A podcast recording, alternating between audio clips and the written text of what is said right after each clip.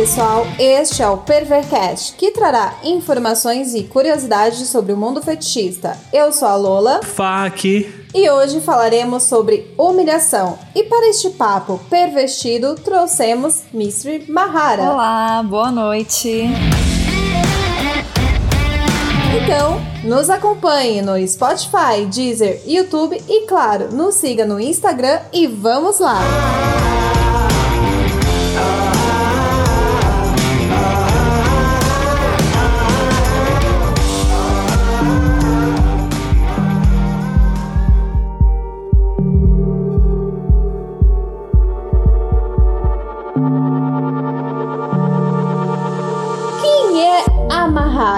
Bom, eu sou uma dominatrix. Atualmente eu não faço mais sessões monetizadas, mas eu tô bastante engajada em criar conteúdo para o público BDSM, para o público baunilha também que não conhece o BDSM. E nesse momento eu tô criando conteúdo e abrindo aí algumas oportunidades para mulheres que que vivenciam e querem conhecer o BDSM. E Mahara, nós trouxemos você aqui para falar de um tema que ainda há muito controvérsias do que diz ser a humilhação. Para você, o que, que é a humilhação? Bom, o ato da humilhação, o próprio significado da palavra em si, se a gente for buscar no dicionário, por exemplo, é tornar alguém humilde. Então, dentro dos jogos de poder do BDSM, que a gente fala da dominação e a submissão, é, quando eu tô humilhando alguém, eu não tô rebaixando alguém, eu não tô ferindo alguém, né? Eu tô tornando ela humilde, principalmente quando a gente fala aí da submissão, que é prestar serventia para alguém. Por isso que te tem aquela frase: os humildes serão exaltados. É, exatamente.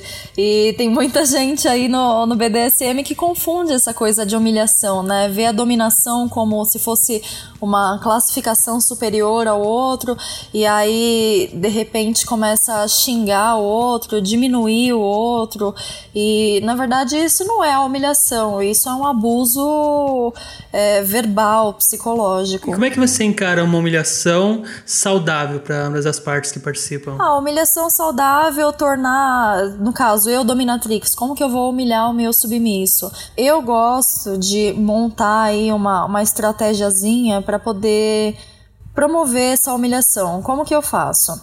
Eu vou narrando a situação. Então, se ele tá de joelhos, para mim é óbvio que ele tá sendo humilde para mim, mas como que eu vou passar isso para ele, né? Então eu vou narrar, olha, você tá de joelhos aqui, porque aqui é o seu lugar, então você vai me servir.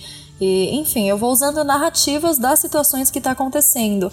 Primeiro porque não fica teatral, né? Aquela coisa de estar tá fingindo e tem dois personagens. É, na verdade, eu tô narrando uma situação real. E segundo, porque me dá mais possibilidades de de, de usar palavras aí, porque não é uma lista de xingamentos que a gente usa, né? Então eu vou narrando situações diferentes e aí eu vou mostrando em palavras, né, que ele está sendo humilde. E está falando muito de humilhação verbal, né? Existem outros tipos de humilhação? Existe, existe a humilhação através de práticas físicas, por exemplo, né? Eu acho que o, o conceito da humilhação ele tá dentro de várias práticas aí. Só o ato de se ajoelhar, o submisso ele já está se tornando humilde, né? Então tem outras práticas aí também que, é, sei lá, talvez um pouquinho mais hards, que aí envolve alguma cena em público, onde o submisso fica um pouquinho mais envergonhado, ele sai ali da zona de conforto dele. Enfim, tem eles práticas, né? Tem gente que usa aí a feminização, né? Colocar uma calcinha, um acessório feminino no homem é, para tornar ele humilde, né, durante aquela prática. Então existem várias formas de, de promover a humilhação. Normalmente em sessões rola uma negociação antes, né, para as duas partes ficarem de acordo no que vai rolar. Mas na humilhação isso não tira um pouco o peso da surpresa da, da humilhação? Você negociar isso antes não tira um pouco o impacto? Olha, eu acho que falar tipo, olha, vai acontecer isso, isso e isso, é limitar muito uma sessão, é mecanizar ela, na verdade, né, tornar então, eu acho assim, eu acho importante um bate-papo para você entender, por exemplo, pessoas que têm algum trauma. É, eu conheci um submisso que ele tinha trauma de ser chamado de gordo, como se gordo fosse uma coisa negativa, mas infelizmente a Domi que dominou ele anteriormente tirou o ser gordo como uma característica física para tornar isso um defeito na cabeça dele. Então a gente precisa entender os traumas de uma pessoa, quais são os desejos dela, né? entender quem ela é. Aí a partir disso dá para pra praticar uma humilhação aí sabendo em que chão você tá pisando, né? Mas não falando o que é que vai rolar. Isso que você comentou agora é, foi até de um programa seu do IGTV. Quem ainda não conhece a Mr. Mahara, vá lá e, e acompanhe. E eu achei muito curioso porque, assim, é, a gente vê muito isso no cenário BDSM, muitas domes ou até mesmo dons utilizando a forma característica como uma forma de humilhação.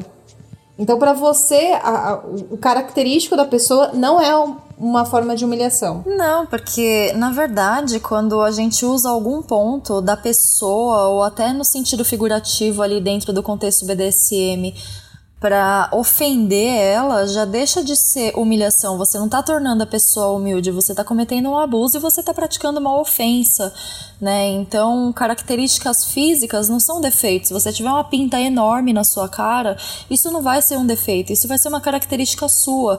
Se você for super alta, eu, por exemplo, eu sou magra e não tenho quase nada de peito.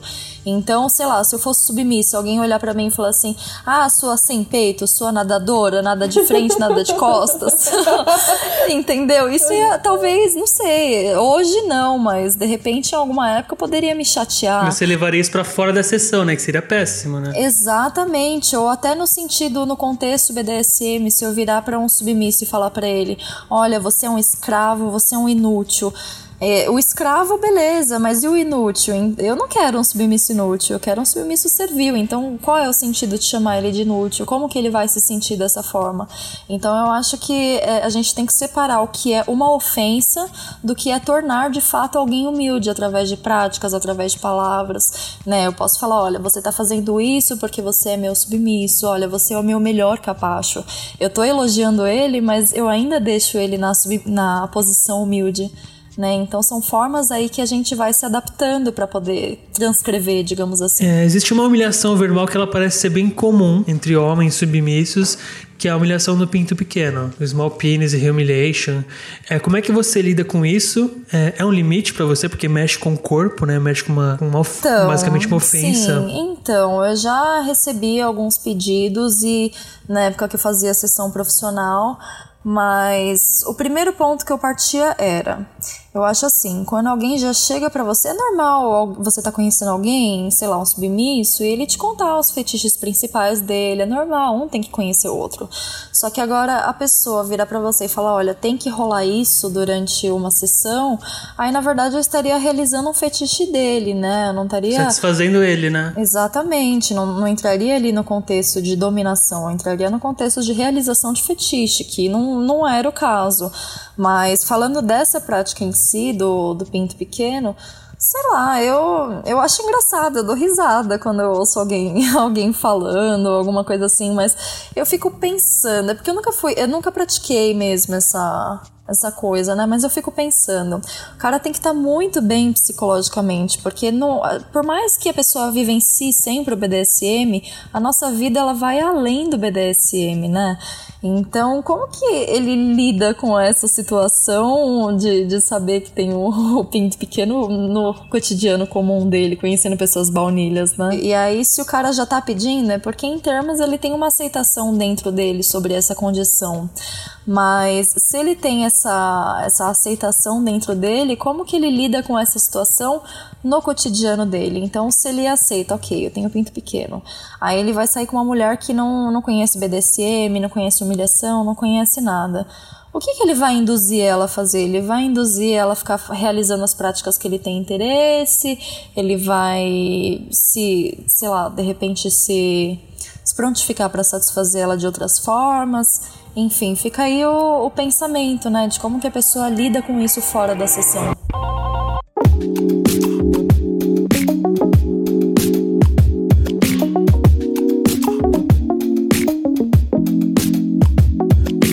Contexto que você está mencionando agora fez linkar com um programa que a gente fez aqui com a Madame Dubá, que ela falou que ela ela faz sessões com pessoas com um padrão de nível, né, profissional. E é aquela coisa, é, não adianta fazer uma sessão que vai desgastar aquele indivíduo, sendo que depois ele vai ter uma reunião, ele vai participar de alguma coisa e ele precisa estar motivado para aquilo. Já aconteceu de você fazer alguma sessão antes de, de o submisso ele participar de uma reunião, de algo muito importante, algo decisivo, e que aquela sessão para ele era muito importante, então ela tinha que ser muito satisfatória? Sim, já aconteceu, sim, várias vezes, inclusive. Porque, até porque no, no cotidiano das pessoas, eu, tra assim, meu, minha vida é o BDSM, né? Agora eu tô criando conteúdo, é, tô modelando, então assim, eu respiro BDSM todos os dias, mas não é assim que funciona com a maioria das pessoas. E então, principalmente os submissos, esses que têm um compromisso e tal, eles usam a submissão como uma forma de escape, né? Eles têm um cotidiano ali que eles têm que tomar decisões obrigatórias todos os dias. Não dá para eles fugirem de tomar a decisão. Eles têm que saber o que fazer, eles têm que saber decidir. Então, eles usam a dominação, a, a submissão em si para falar: nossa, agora eu não vou mais pensar em nada, eu só vou obedecer, eu vou sentir eu vou, eu vou me entregar, né? Não vou mais ter aquela tensão de, de saber tudo. Então, é, esses que, que falavam, olha, em seguida tem uma reunião, tem um compromisso e tal. Eu acho legal é, a gente falando sobre a humilhação de inflar o gás dele, né? É uma coisa que ele gosta de servir. Então, como que eu vou humilhar ele ao mesmo tempo deixar ele com, com aquela coisa inflada e sair da sessão feliz e satisfeito? Como que eu posso fazer isso? Aí são, é aquele ponto que eu tinha dito agora há pouco sobre elogiar, né? Valorizar o submisso, mas tornando ele humilde. Então, como que eu posso falar para ele? Eu vou mandar ele fazer alguma prática. Eu vou falar assim: olha, você é o melhor capacho que eu já tive. Olha, você é o melhor escravo é, você está fazendo muito bem o seu papel. Então ele vai sair dali, tipo, nossa, a minha sessão foi incrível, foi intensa e eu consegui cumprir os meus objetivos, os meus desafios dentro da sessão e eu tô me sentindo tão poderoso que agora a minha, a minha reunião na vida baunilha vai ser muito mais tranquila, porque eu já saí com aquele ar, né, todo mais confiante. Existe alguma forma diferente de humilhar homem e humilhar mulher? Então, é que eu vejo assim uma diferença no. Se for o contexto da humilhação em si, não, né? Porque você tem N formas para tornar alguém humilde. Mas eu fico pensando no perfil masculino e no perfil feminino. O perfil masculino, ele geralmente é muito mais visual. Então a gente narra uma situação que está acontecendo. Olha, você está de joelhos fazendo isso, olha, você está preso fazendo aquilo porque você é isso. Agora a mulher é muito mais, na maioria das vezes, muito mais detalhista Então, é, de repente, usar essas palavras de humilhação com mais detalhes, tipo, olha, você hoje vai se vestir assim, assim, assim, porque eu quero que você esteja perfeita para me servir. Olha, o, sei lá, sabe, falar de detalhes mesmo, não só da cena visual do que tá acontecendo, mas de repente enfatizar o jeito dela, é o perfume que ela tá usando, a roupa que ela tá usando, tornando ela humilde, mas claro, sem ofender. Eu só sinto essa diferença nos perfis, assim, de um ser mais visual e o outro ser mais detalhista. É, o detalhista aí que você tá levantando seria um pouco mais auditivo, né? Porque eu, eu creio, eu, eu pelo menos, eu sou muito mais auditiva do que visual. Então, se você estiver narrando para mim, eu, eu estando vendada e você narrando, para mim é muito mais é, satisfatório do que eu de eu estar vendo e você narrando também. Sim, sim, é exatamente isso mesmo. O homem, ele.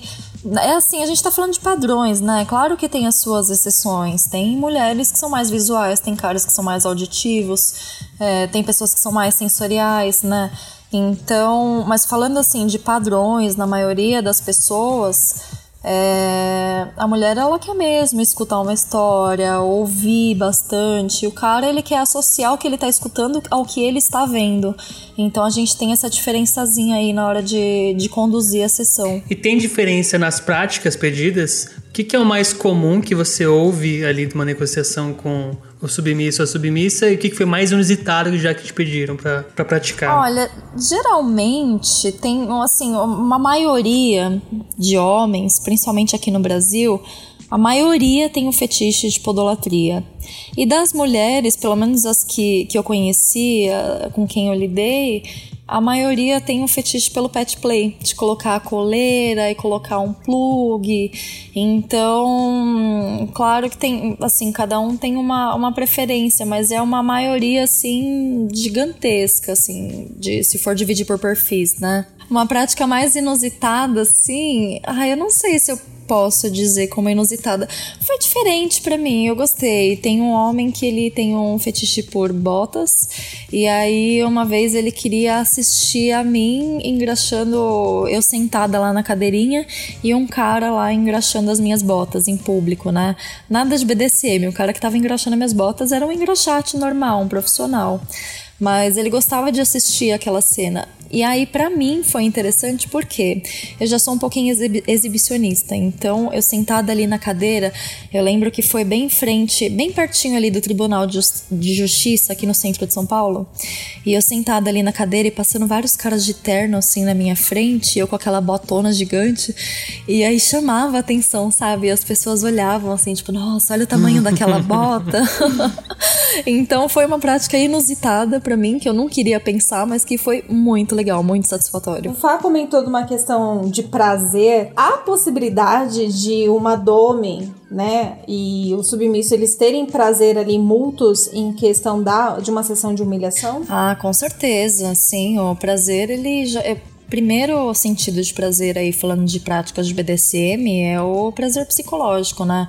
Se você não tiver engajado psicologicamente, aquilo vai ser teatral, vai ser mecânico, vai ser chato, vai a hora que acabar a sessão vai falar assim, ufa, acabou. Né? Então, é, tanto a parte dominante, ela tem prazer em narrar aquela situação e falar o que está acontecendo e tornar o submisso mais humilde, né? É, através da, das práticas e da narrativa, quanto o submisso ele também se identifica com o que está acontecendo, né? Então, se o submisso escuta, olha, você está ajoelhado e você está no chão porque você é o meu servo, porque você mereceu estar aí, ele vai escutar aquela situação inteira, vai reconhecer porque é o que está acontecendo de fato, e aí é onde ele vai se sentir mais inserido naquele contexto, naquela naquela cena toda, né? Então, com certeza, o prazer é mútuo. E como é que você encara o que é humilhação para uma pessoa e o que não é? Por exemplo, algumas pessoas podem encarar algo que seria humilhante para a maioria como algo normal, ou algo até engraçado, cômico e tal. Por exemplo, o pet play que a gente falou agora há pouco, muitas pessoas que eu conheço não encaram o pet play como uma humilhação, mas como um momento de entrega absoluta, um momento de zelo, de cuidado da parte do dominador ou da dominadora. Por exemplo, o golden shower, tem gente que encara o golden shower como um momento de prazer extremo então, como é que você faz essa divisão? Olha, o... com relação ao pet play, eu vou até falar um pouquinho aí de uma, uma polêmica básica. É, o pet play, ele geralmente é mais associado à submissão, né? Mas na verdade, ele é só um fetiche, onde a pessoa ela assume características de determinado animal. Então, ela pode decidir se ela vai é, inserir aquelas características na posição dominante ou submissa. Eu, por exemplo, amo pet play, amo fazer o personagem de felina. Então, na posição dominante, eu vou me vestir como uma felina, mas eu vou dar unhadas, eu vou. É, talvez eu vou miar, mas eu vou colocar o submisso isso ali para colocar o meu leite no, no copo, entendeu? Então, assim, a gente vai modificando a, a cena, o fetiche, de acordo com a realidade de cada um. É, existe aí o, na parte do pet play o pig, né? O porquinho que ele pode ser usado tanto como um fetiche de fofinho, tudo rosinha e tal, como para humilhação também, de porquinho mais sujinho, cheio de lama, e aí já é uma brincadeira que dá para brincar com aquela coisa sensorial, de passar terra na pessoa. Então, dá para fazer tanto a humilhação quanto só o fetiche em si. E falando aí da Golden Shower, eu sempre parti por dois pontos. O primeiro seria, digamos que, uma valorização do submisso aí.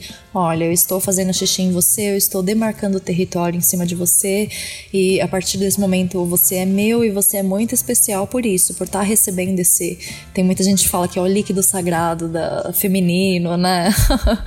então você tá, tá aí porque você mereceu. E também existe o outro lado que é o da humilhação, né?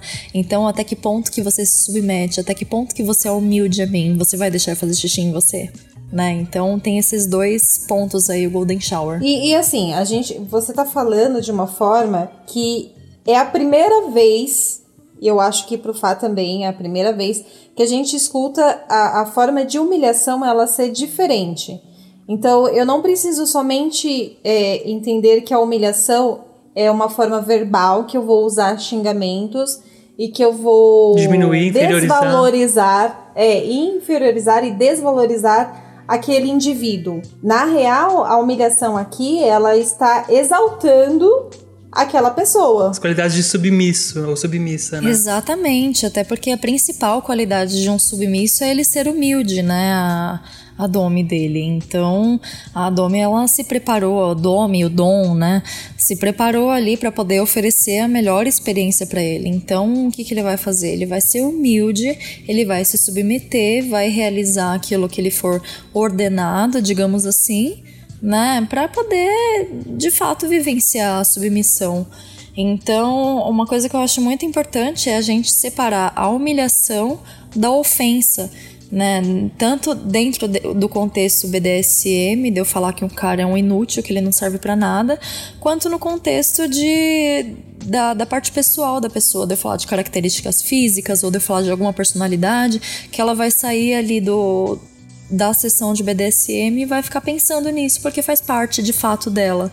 Então, essa coisa de separar a humildade da ofensa para mim, assim, desde que eu comecei a estudar BDSM, as práticas fez toda a diferença. Até porque se a gente for fazer uma, uma lista de xingamentos mesmo, uma hora vai acabar né? Então, a gente tornar a pessoa humilde dá para fazer de N formas aí. E quais são os tipos de humilhação que você tá mais acostumada a fazer ou que mais gosta de praticar? Olha, eu gosto muito de da humilhação física, né, através de práticas, então encolerar alguém, até uma, uma sessão aí de, de punição também, eu tô tornando alguém humilde, ele cometeu um errinho ali, então eu falo assim: "Ah, então vamos lá, então eu vou te corrigir", é disciplina, né? Eu gosto muito muito de, de prática física, assim. Tudo que tem a ver com disciplina, que eu possa tornar, juntar ali com a humilhação, tornando a pessoa humilde, para mim é o, o, ponto alto. Além até do, do da narrativa, né?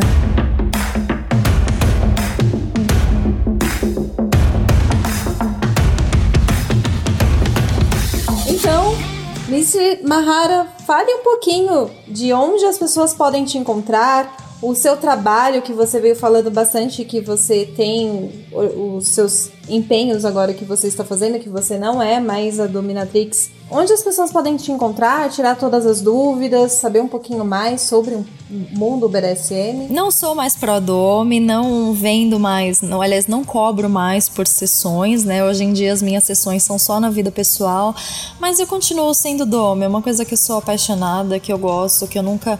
Eu comecei a, a fazer antes de pensar em ser profissional, então já é uma coisa minha, por amor. Nesse momento eu tô criando bastante conteúdo no Instagram que é uma plataforma de mais fácil acesso, né? Então lá tem bastante vídeo no IGTV abordando alguns assuntos. Eu tento mais ou menos a cada 15 dias postar um assunto novo é, através desses vídeos e de repente através de legendas nas fotos. É, faço, faço algumas produções bem bonitas, é, visuais, de ensaios fotográficos bem, é, bem profissionais, né? Trazendo aí uma luz também para essa estética do BDSM, que não é só nas alcovas, mas que também dá para ser moderno, dá para ser fashion. E agora, no, em julho, eu tô lançando um workshop de dominação feminina. E aí lá eu vou abordar vários pontos. Inclusive, um dos pontos que eu vou abordar é sobre a humilhação, né? Essa parte do conceito e na hora de colocar em prática também várias ideias. E aí tem dominação psicológica, práticas físicas, money slave, enfim, o curso tá bem completão para as domes. Muito bacana. Então, você que quer quer ser uma Domi ou que já é Domi, mas quer aperfeiçoar, procure a Mistri Mahara e participe deste workshop maravilhoso. Então, Mahara, muito obrigada pela participação de hoje. Foi um papo maravilhoso e bem pervertido. Ah, eu que agradeço o convite de vocês e a iniciativa de vocês, a Pervercast Tá, eu dei uma stalkeada ali, tá incrível. Eu acho que a gente, principalmente aqui no Brasil, a gente precisa de mais iniciativa como a, a de vocês, assim, de disseminar conhecimento com responsabilidade. Vocês estão num caminho sensacional. Já tenho uma fã aqui. Ai, obrigada. então, gente, este foi mais um Pervercast. Até o próximo Pervercast.